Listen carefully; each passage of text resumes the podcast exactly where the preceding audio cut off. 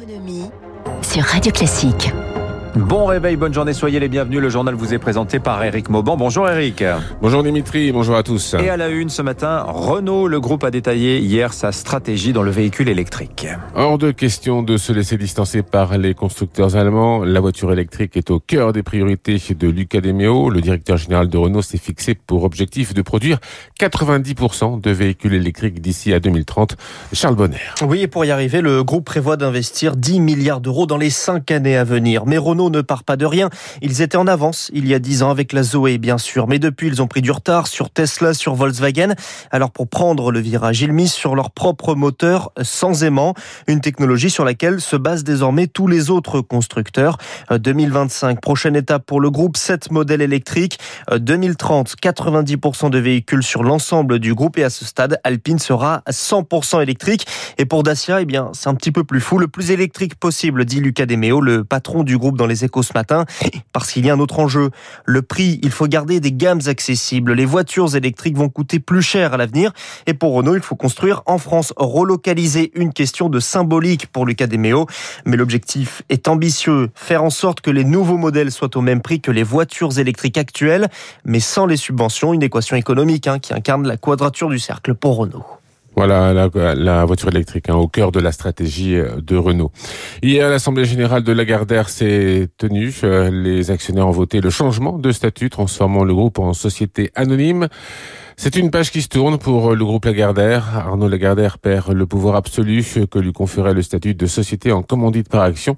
Écoutez ce qu'en pense Loïc Dessin, analyste chez Proxinvest quand on doit rendre plus de comptes et que l'on devient un petit peu euh, tout de même révocable hein, par son conseil d'administration, on est obligé d'être un petit peu plus euh, efficace dans la réalisation de sa stratégie. Et ça oblige quand même à délivrer des résultats. Donc, dans une structure à conseil d'administration classique telle que désormais euh, la Gardère là, il n'est plus possible de rester en poste très longtemps sans délivrer de la valeur et réussir à la tête de l'entreprise.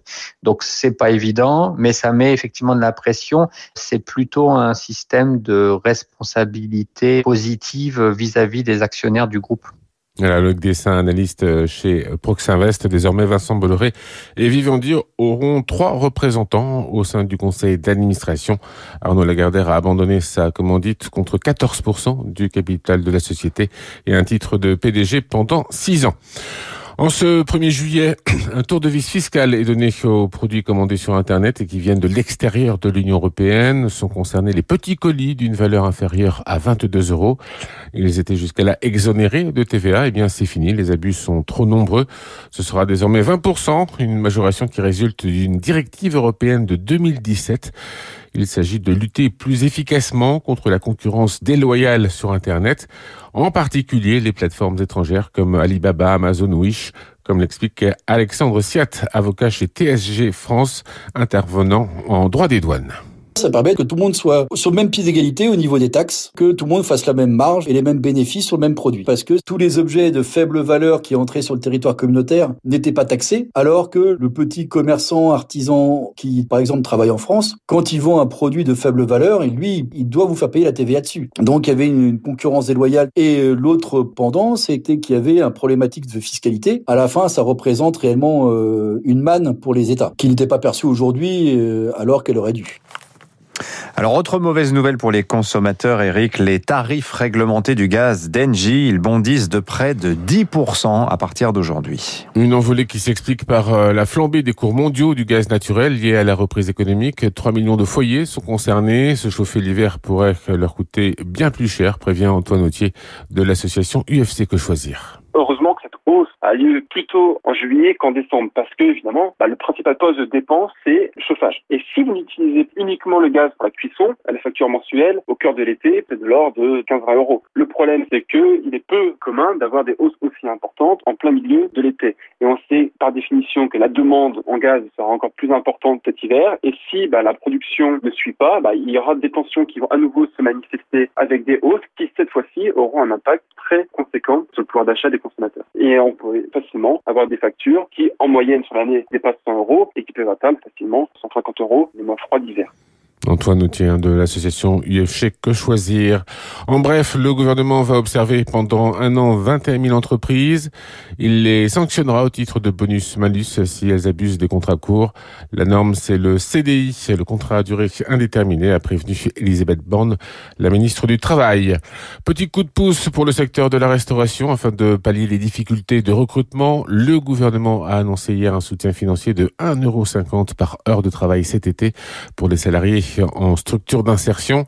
La mesure va durer jusqu'à la fin septembre. Elle concerne les salariés disposant d'une expérience sur les métiers de la restauration et mis à disposition par des associations intermédiaires ou par des entreprises de travail temporaire d'insertion. L'inflation en zone euro reste contenue, 1,9% en juin en rythme annuel. C'est moins que les 2% observés fin mai. La situation est tout autre aux États-Unis où l'inflation là-bas culmine à 5% du fait des plans de relance qui dopent la consommation. Passage de relais aujourd'hui chez Saint-Gobain. Le PDG Pierre-André de Chalandard laisse la direction opérationnelle du groupe à Benoît Bazin, qui est désormais donc directeur général. À suivre euh, ce jeudi chez la réunion des pays de l'OPEP, auxquels se joindront une poignée de pays, dont la Russie. Ils vont discuter de la politique de production à mener face à un baril dont le cours s'affiche au plus haut depuis deux ans. Plus il monte, plus il favorise la production de pétrole de schiste aux États-Unis. Aux États-Unis, d'ailleurs, Amazon a soumis une réclamation hier à l'autorité de la concurrence américaine. Le groupe lui demande de faire en sorte que sa dirigeante, Lina Khan, ne s'occupe pas des affaires antitrust l'impliquant. On termine avec les marchés financiers. Pas de tendance claire à Wall Street. Le Dow Jones a gagné 0,6%. Le Nasdaq a perdu 0,17% et le S&P a inscrit un nouveau record en hausse de 0,13%. À Paris, petite déprime du CAC 40. Il a cédé hier 0,9%, 6507 points au plus bas depuis le 21 juin. Mais sur l'ensemble du semestre, eh bien, l'indice affiche tout de même une confortable progression de 17,2%. La plus, plus forte progression sur le semestre depuis plus de 20 ans. Merci Eric Mauban.